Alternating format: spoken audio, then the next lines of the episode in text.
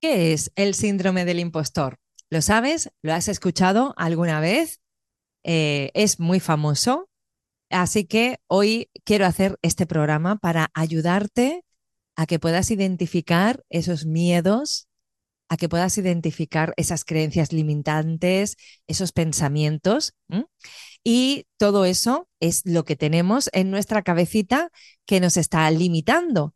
Y eso es lo que hace también el síndrome del impostor, limitarnos en nuestra vida.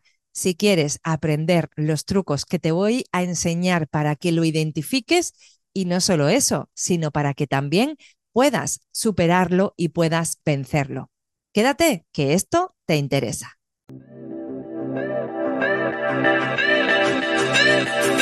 Aquí y ahora comienza el show de Hoppy. Bienvenidos.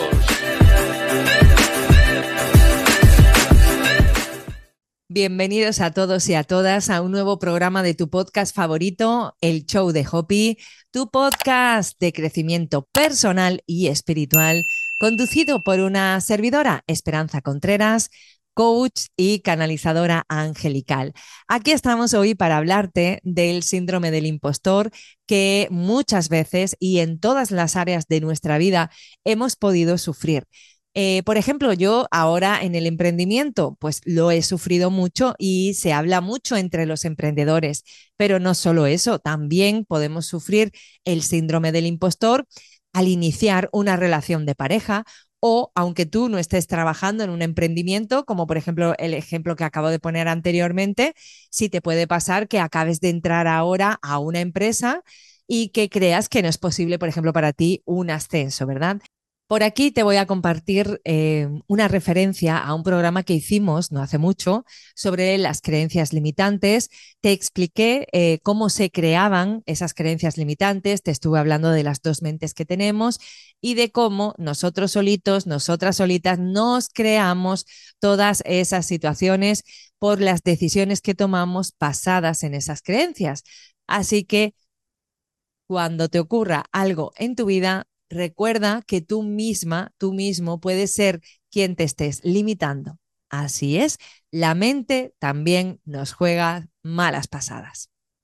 Cuanta más conciencia pongamos y más nos trabajemos, vas a estar más tiempo pendiente de tus pensamientos, haciendo ese trabajo de hormiguita, de estar pendiente, claro, de lo que va pasando por tu cabeza, porque en la gran mayoría de las ocasiones, como te dije en ese anterior programa, es nuestra mente subconsciente la que está manejándolo todo y esa nos hace movernos por impulso, con lo cual ahí no estás pensando.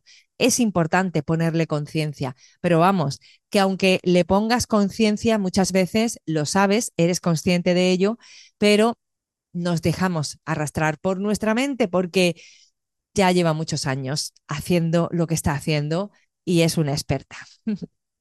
Entonces, al final adquieres la habilidad de estar ahí pensando de todo el rato, estar pendiente de esos pensamientos. Lo que pasa es que, claro, eso también agota un poco, ¿no? Porque tú dices, bueno, estoy tan pendiente de lo que pienso que al final no actúo, porque con esos miedos lo que hacen es paralizarte, ¿verdad?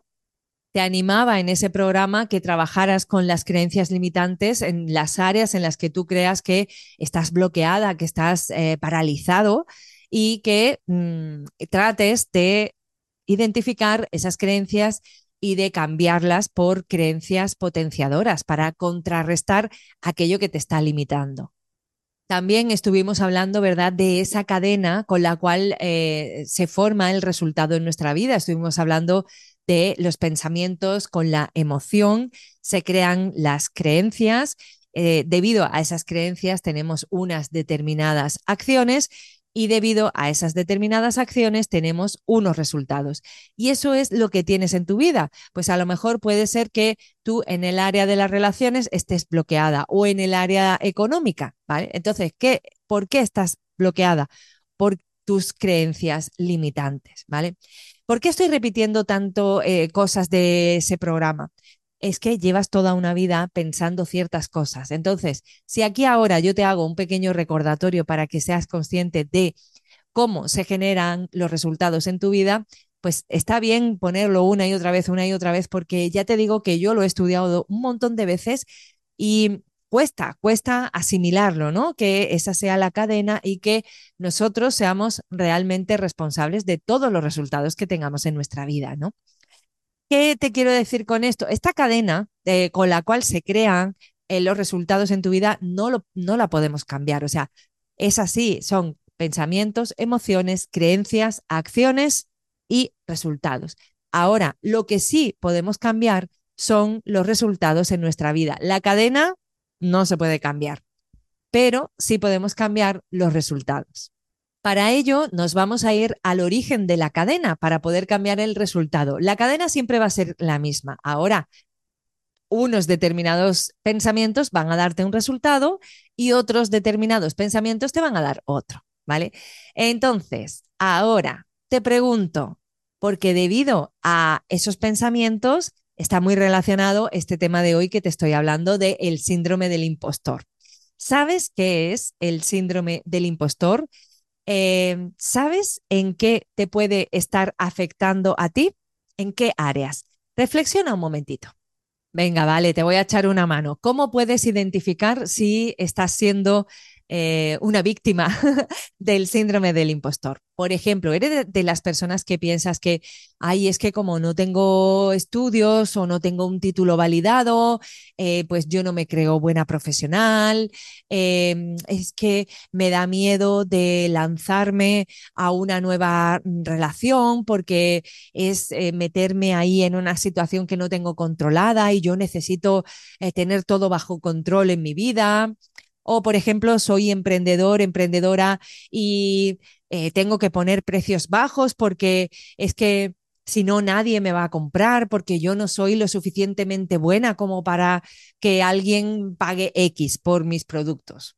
O si alguien me dice un cumplido, ay, Esperanza, mira, qué, qué bonita la, la, camisa que llevas, qué tal. Ay, sí, ¿te gusta? Ay, no, pero si tiene muchos años, si me costó muy barata, si ¿eh? y tú le quitas valor a todas las cosas que tienes o cuando te dicen una cualidad tuya, oye, Esperanza, pero mmm, no sé, ¿qué lista eres? Ay, sí, yo lista. Ah, pues nunca he sacado buenas notas. Ah, pues tuve un profesor que me dijo que yo era muy torpe y empiezas a quitarte valor de esas cualidades que los demás están alabando.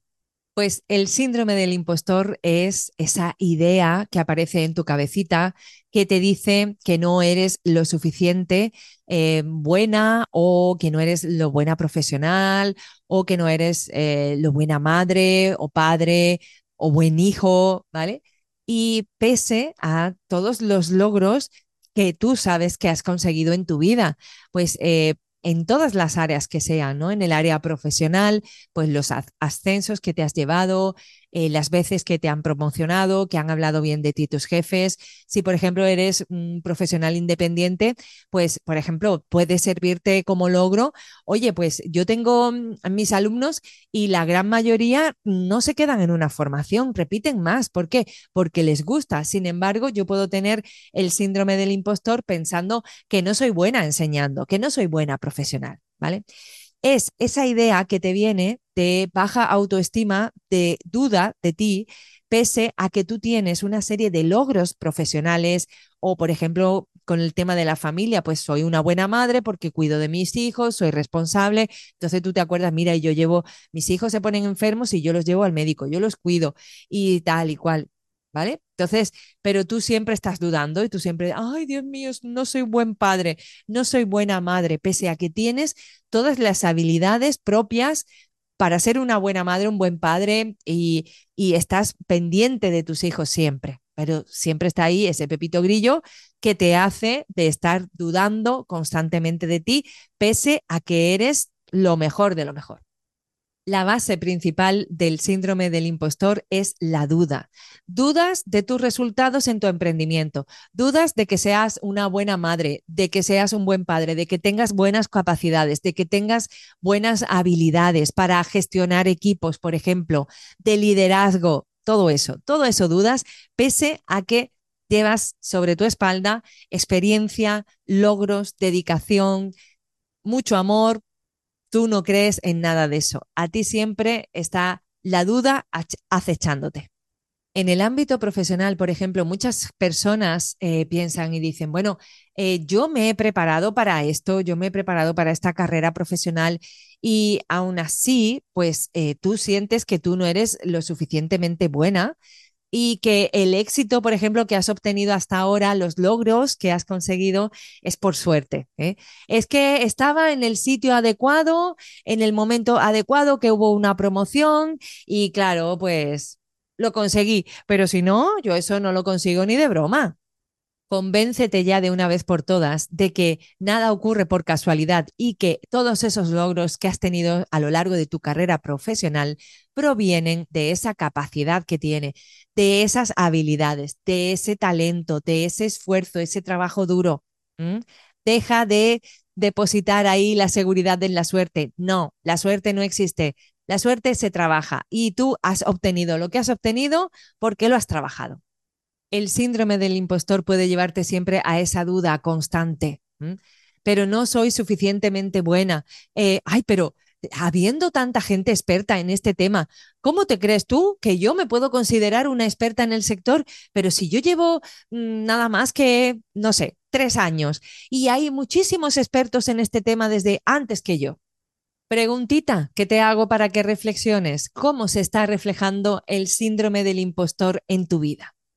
Si el síndrome del impostor ha pegado en tu puerta, estás en el círculo del miedo, de la duda, eh, puedes estar en el círculo del perfeccionismo porque no te consideras lo suficientemente buena, entonces eh, tienes que dejarlo todo perfecto porque no confías en ti, porque dudas constantemente. Y ese perfeccionismo te está paralizando, por ejemplo, no estás creciendo lo que tú quisieras. Nunca te consideras lo suficientemente buen profesional pese a que tienes 500 estudios hechos, máster de no sé qué, curso de no sé cuánto, nada, nada es suficiente para ti. Y esta última frase que te acabo de decir, que nada es suficiente para ti, es la autoexigencia a la que te estás infringiendo siempre todos los días de tu vida nunca es suficiente, nada es suficiente y tienes que matarte ahí porque tú no eres suficiente. Pero los clientes, sin embargo, te siguen llamando, sigues teniendo alumnos que repiten en las formaciones, pero tú eso no lo ves. ¿Por qué? Porque el síndrome del impostor es enorme y te encuentras ahí en el círculo de la duda.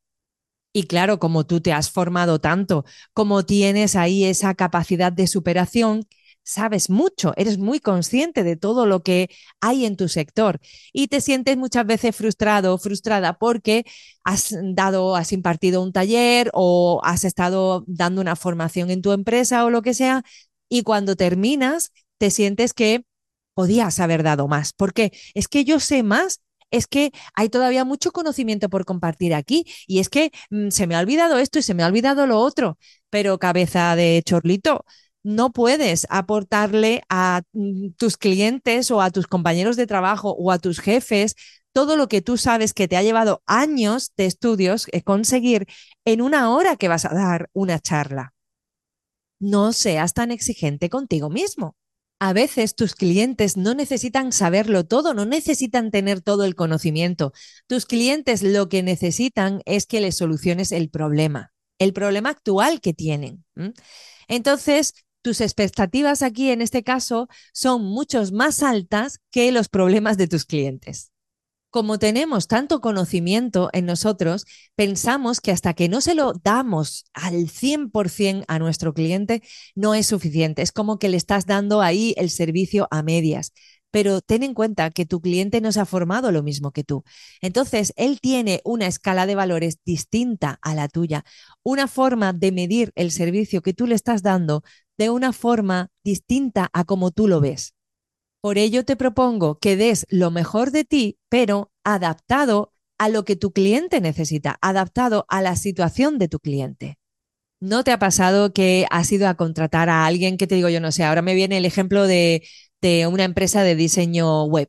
Y tú dices, mira, que quiero contratarte y ahora el diseñador web empieza a hablarte las páginas web y venga a hablarte de, conceptos de tal y de cual. Y tú dices, pero escúchame que quiero una web, pero vamos a ir al grano a ver esto cómo se soluciona.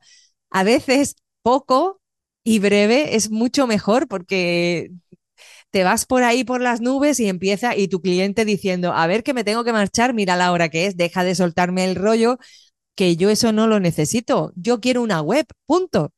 Incluso, escucha lo que te voy a decir, muchas veces queremos aportar tanto a nuestros clientes eh, por ejemplo, en el ejemplo de la web, ¿no? Le quieres dar para que, para que comprenda lo buen profesional que tú eres, que al final lo acabas mm, bloqueando porque es esa parálisis por análisis porque le estás dando tanta información que el cliente ya tenía las cosas claras. Pues mira, quiero una web con un menú, este color, el no sé qué, aquí quiero una foto, no sé qué, no sé cuánto. Y tú empiezas a decirle bla, bla, bla, bla, bla, bla, bla, bla. Y al final lo que acabas es creándole confusión al cliente. A veces menos es más. Y recuerda que todo tu conocimiento también lo puedes usar para dar de una forma estratégica para dar eh, como experto, como experta que eres en tu sector, lo que mejor le conviene a tu cliente. Otra cosa que les ocurre a las personas que han sido presas de este síndrome del impostor, que yo levanto mi patita aquí de hormiga y también lo sufro y lo padezco, por supuesto que sí, porque siempre está ahí el ego con su duda, ¿no? Permanente. Eh, pues otra cosa que también hacemos es que no celebramos los logros alguien te dice, oye Esperanza, me encanta el curso de tal, o me encanta este programa que estás haciendo, o me gusta la meditación de no sé qué, por aquí tenemos a Antonio otra vez. ¿Y tú qué es lo que haces y le dices? Ah, no, bueno, sí, es que eso me pilló inspirada, es que no sé qué, es que no sé cuánto. Y otra vez, nuevamente, te quitas valor, no celebras los logros ponte las medallas que te está dando tu cliente. Ah, pues sí, pues me alegro que te guste. Em, pues me inspiré en esto o el otro, o se me ocurrió cuando. Ponte tu medallita. Si tu cliente reconoce tus logros, reconócetelos tú también. No tienes que justificarte con nada. Acepta todo eso tan maravilloso que te está diciendo. Acéptalo. A continuación te voy a dar una serie de estrategias para que puedas salir de esa pesadilla que es el síndrome del impostor. Estas estrategias las tienes que usar constantemente. ¿Por qué? Yo te lo digo, ¿eh? a mí por lo menos me pasa. Yo eh, tengo que estar siempre limpiando esta cabecita de la duda porque ella viene una y otra vez. Y mm, hago todo esto que te voy a contar a ti a continuación, pero tengo que ir haciendo trabajito de hormiga, como la mascota de nuestro programa, para que no vuelvan a venir las dudas o en el caso en el que vengan, pues yo tener estas herramientas que te voy a comentar a continuación para que puedas disuadirlas y que se marchen por un tiempito. Primer truco que te voy a dar, primera herramienta, es que cambies la perspectiva de tu realidad. Importante, te pregunto, ¿dónde están puestas tus expectativas? Responde ahí en tu libretita. Segunda pregunta que te hago, ¿cuál es la realidad a la que te enfrentas día a día? ¿Y dónde estás tú? ¿Mm? ¿Dónde estás tú? ¿Más posicionada en la expectativa o más posicionada en la realidad? ¿Cuál es tu perspectiva? Y aquí mm, voy a darte todavía más, me voy a ir más al grano. Aquí estoy hablándote de las comparaciones. ¿Estás comparándote con otros profesionales de tu sector? ¿Estás comparándote con otros miembros de tu familia, por ejemplo? ¿Estás comparándote con tu pareja? Al compararte con otras personas, y por ejemplo ahora me lo llevo en el plano laboral, eh, siempre vas a encontrar a gente que lleve más años trabajando que tú, que tenga más experiencia, vas a encontrar a gente que tenga mm, más estudios que tú, porque claro, pues han hecho el máster de no sé qué, el curso de no sé cuántos, y siempre, o sea, somos muchas personas en este universo y siempre vas a encontrar a personas pues más preparadas, más cualificadas que tú. Pero entonces ahora tienes que hacerte la pregunta de, ¿tú piensas, sientes que estás menos cualificado que tienes menos experiencia que el resto de la población, ¿vale? Y aquí es a donde voy a incidir con el tema de la perspectiva. Si tú, por ejemplo, en tema de crecimiento personal, eh, si yo me comparo con gurús del crecimiento personal que llevan muchos años y que tienen muchísima más experiencia que yo, pues claro, me siento así de pequeñita, como si fuese una hormiguita chiquititirintita, ¿eh? inservible, yo no sirvo para nada si me comparo con esas personas. Después, compárate con el resto de personas que hay a tu alrededor. Por ejemplo, ¿tú crees que los clientes que vengan a ti tienen que ser expertos en tu materia? ¿Mm? Porque yo, por ejemplo, eh, puedo ayudar a muchas personas que no son como esos gurús, pero que yo ya tengo unos años de experiencia y unas formaciones que he hecho, que puedo ayudar a esas personas a que mejoren su vida, a que la transformen. Y ahí es donde tenemos que cambiar nuestra perspectiva. Nosotros no vamos a poder superar a esas personas súper expertas que llevan muchos años en el sector. Pero a veces tampoco hace falta eh, tener que llegar tan alto porque tus clientes no van a ser tan, tan expertos. ¿Tú a quién vas a ayudar? ¿A esos expertos o a tus clientes o a la gente a pie de calle que tiene problemas, que se siente triste, que no sabe encauzar su vida, que quiere encontrar su propósito, eh, que quiere mm, cambiar su mentalidad, que quiere transformar la abundancia en su vida. ¿Tú puedes ayudar a esas personas? ¿O crees que todos los clientes que te vayan a venir son expertos que tienen más años de experiencia y más formación que tú? Te voy a poner un ejemplo concreto para que lo puedas ver mejor. Eh, imagínate que un chico eh, que acaba, ha entrado en un taller de chapa y pintura para pintar coches, eh, tiene unos meses de formación y está trabajando, ya lleva unos cuantos meses, vamos a ponerle seis meses, ¿vale? ¿Tú a esa persona le consideras que es un experto o no? Me puedes decir, hombre, Esperanza, que te digo yo, con seis meses de experiencia, pues no, no lo considero un experto, ¿vale? Vale, puede que haya en su sector 500.000 personas que le den 500.000 vueltas a ese chaval. Pero ahora tú imagínate que a ese chico se le ocurre la idea de, pues mira, yo eh, lo que sé de pintura, lo que sé de herramientas y de técnica, yo creo que podría eh, crear un curso para ayudar a las personas que se le arañan el coche y no quieren llevarlo al taller o no pueden, para que aprendan ellos mismos a arreglar esos pequeños arañazos y que cuando llueva o pase algo con el coche, que no se le oxide, por ejemplo, que no se le oxide eh, el rasguño ¿no? que tiene en la pintura. Ahí, esa persona a mí me puede estar ayudando y yo lo puedo ver como un experto. ¿Por qué? Porque sabe de técnica, porque sabe de pinturas, porque sabe de herramientas que necesitas para hacer eso. A mí se me araña el coche, se me raya, se me estropea tal, y yo digo, a ver, por esto no lo voy a llevar al taller a pintarlo entero. Oye, pues tal vez me vendría bien aprender qué pintura puedo comprar, con qué lija le puedo dar, con qué herramienta y voy al curso del Pepito que lleva seis meses trabajando de esto y para mí es un experto porque Pepito sabe más que yo y me puede ayudar. Hay un nicho para Pepito aunque tiene poca experiencia. ¿Lo entendés? este cambio de perspectiva. Entonces aquí ahora de forma honesta, Pregúntate, ¿tienes los suficientes conocimientos, la suficiente experiencia como para ayudar a tus clientes actuales? No pienses que tus clientes son esos expertos que llevan años formándose y años trabajando. Piensa realmente la realidad. ¿Cuál es? ¿Cuál es la realidad de tu cliente?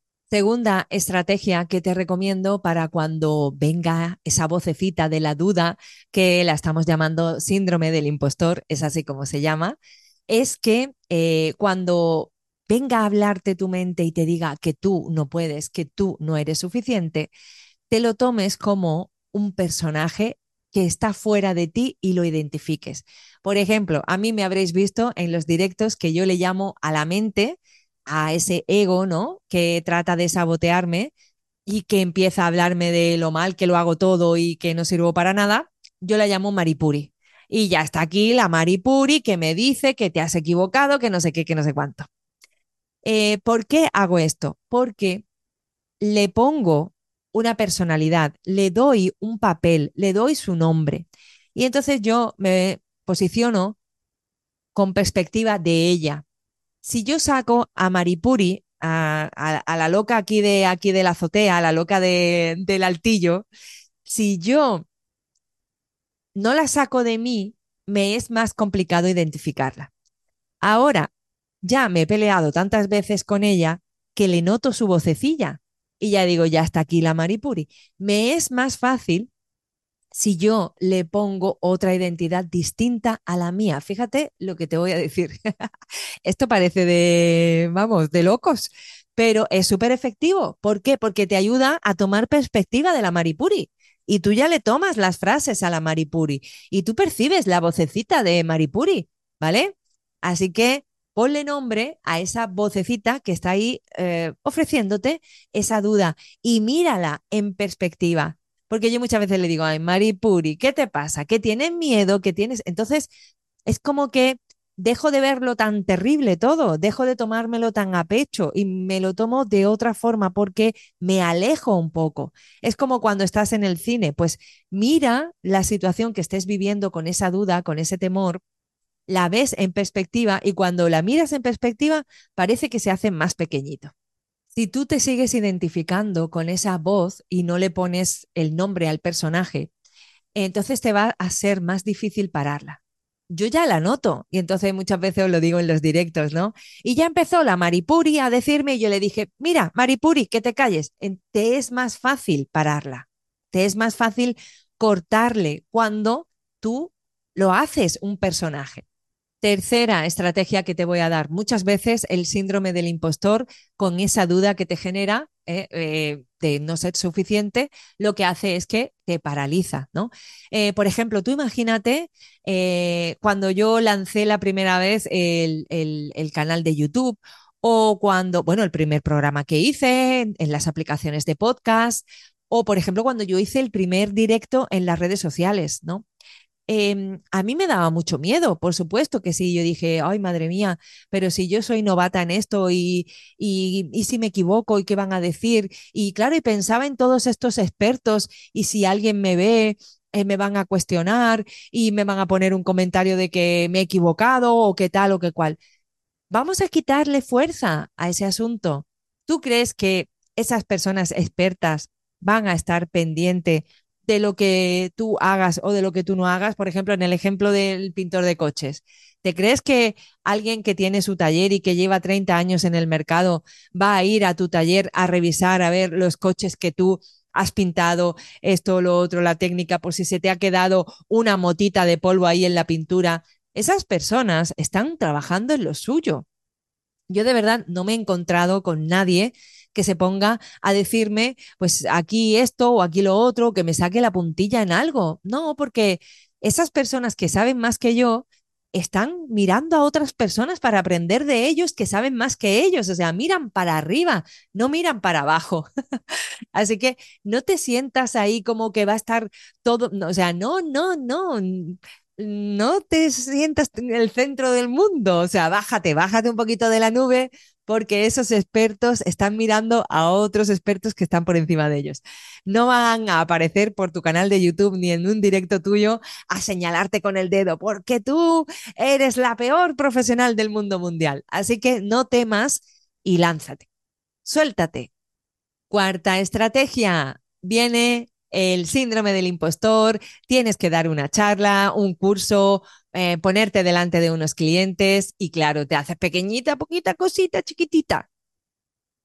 Visualízate dando esa charla, visualízate con esa llamada que vas a vender el producto que tú quieras y te ves con seguridad. Visualízate eh, mm, apretándole la mano a un cliente porque acaba de firmar un contrato contigo.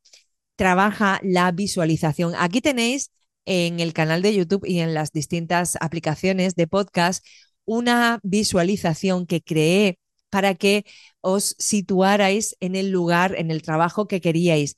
Os ponía visualizándoos con el sueldo que queríais ganar, ya con tus compañeros de trabajo. Es muy poderoso visualizar. Así que es una de las estrategias que te recomiendo para vencer este síndrome del impostor. Quinta estrategia, orgulloso te tienes que poner de todas las cosas que has conseguido. Y claro, cuando dudas de ti, piensas, pero si yo no he conseguido nada, pues muy mal. Una estrategia que te voy a dar es que me hagas una lista con 100 logros de cosas buenas, maravillosas que hayas conseguido en tu vida. seguro que ahora mismo estás diciéndome, Esperanza, mm, te puedo decir tres, más no me salen.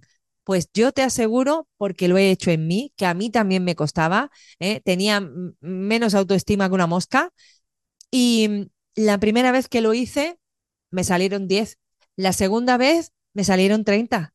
La siguiente vez, 50. La última vez, hace poco, lo volví a hacer y quiero recordar, me quedé en 80 me quedaban ya muy pocos y dije, al día siguiente lo termino. Efectivamente, tardé, pero lo conseguí.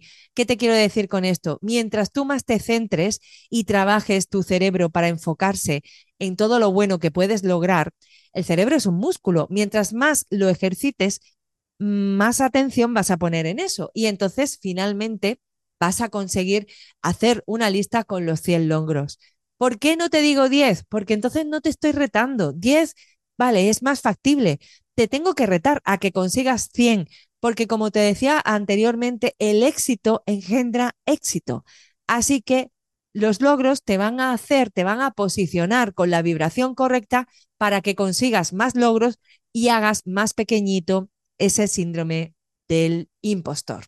Sexta estrategia que te doy, que te hagas un DAFO para que puedas eh, ponerle el ojo a tus fortalezas, para que las fortalezcas, nunca mejor dicho. Eh, céntrate también en las debilidades. Céntrate en esos obstáculos que pueden surgirte a la hora de aquello que quieras conseguir y para lo cual ha venido el maravilloso síndrome del impostor a darte por saco. ¿Vale? ¿Qué quiero decirte con esto? Igual que el DAFO se hace a entidades empresariales, también se puede aplicar a las personas. ¿Acaso tú no puedes identificar tus fortalezas? ¿Acaso tú no puedes estudiar cuáles son tus debilidades para trabajar en ellas? ¿Acaso tú no puedes reflexionar sobre los obstáculos que te puedas encontrar en tu vida? ¿verdad? A la hora de conseguir aquello que quieres, entonces también puedes hacerte con un DAFO aplicado a personas. Trabájalo en ti, porque mientras más ejercitemos nuestro cerebro para conocernos mejor, cuando venga esa duda, más fácil le vas a poder decir a la Maripuri que se calle, que no tiene ninguna razón, porque tú conoces tus fortalezas. Entonces la Maripuri se va y se hace chiquitita y ya se calla y te deja tranquila. Y última estrategia que te doy, que te centres en esos resultados que estás obteniendo con tus clientes. Eh, céntrate y guarda testimonios que te dejen escrito en la página web y en vez de dudar de ti, pues date un bañito ahí de valoraciones que te van dejando los clientes por Google, en tu página web o, donde sea, ¿vale? Así que céntrate en eso porque eh, seguro que lo estás haciendo muy bien y esa duda que te está surgiendo te está cortando las alas y eres eh, capaz de hacer muchísimas cosas y mira, sino los resultados. A mí me gusta también eh, llevar mm, estadísticas de lo que voy consiguiendo, me lo voy anotando, porque a veces necesito refugiarme en esos datos para darme cuenta de que sí es posible, de que puedo hacerlo, porque en otras ocasiones he superado otras cosas. Así que refúgiate en esos resultados que tú has obtenido hasta ahora o los resultados que han conseguido tus clientes gracias a ti. Espero que te hayan gustado, que te hayan ayudado estas estrategias que te estoy dando. Trátate con mucho amor porque el síndrome del impostor es algo que está ahí siempre. Ahora, lo importante, lo retador aquí es que aunque tengas esa duda, no te paralices y que sigas avanzando. El miedo va a estar ahí, la duda constantemente la vamos a tener. Quien diga que esté emprendiendo, trabajando una nueva, nueva empresa, lo que sea, y no le surge el síndrome del impostor, yo no me lo creo, sinceramente, porque está ahí el ego que hace muy bien su trabajo. así que nada, espero que te haya gustado este programa, que te haya aportado. Si es así, por favor, te agradezco mucho que me lo hagas saber dale a un me gusta, suscríbete eh, según donde nos estés oyendo o donde me estés viendo ponme comentarios, participa en la comunidad porque así me estás ayudando a que más hormiguitas se puedan sumar a esta comunidad y que entre todos pues hagamos de este mundo un lugar mejor, que es de lo que se trata. y ese es mi propósito, por supuesto que sí. Así que si me ayudas, te lo agradeceré muchísimo. Muchas gracias por estar ahí. Nos vemos, nos oímos en próximos programas. Un besito. Hasta luego.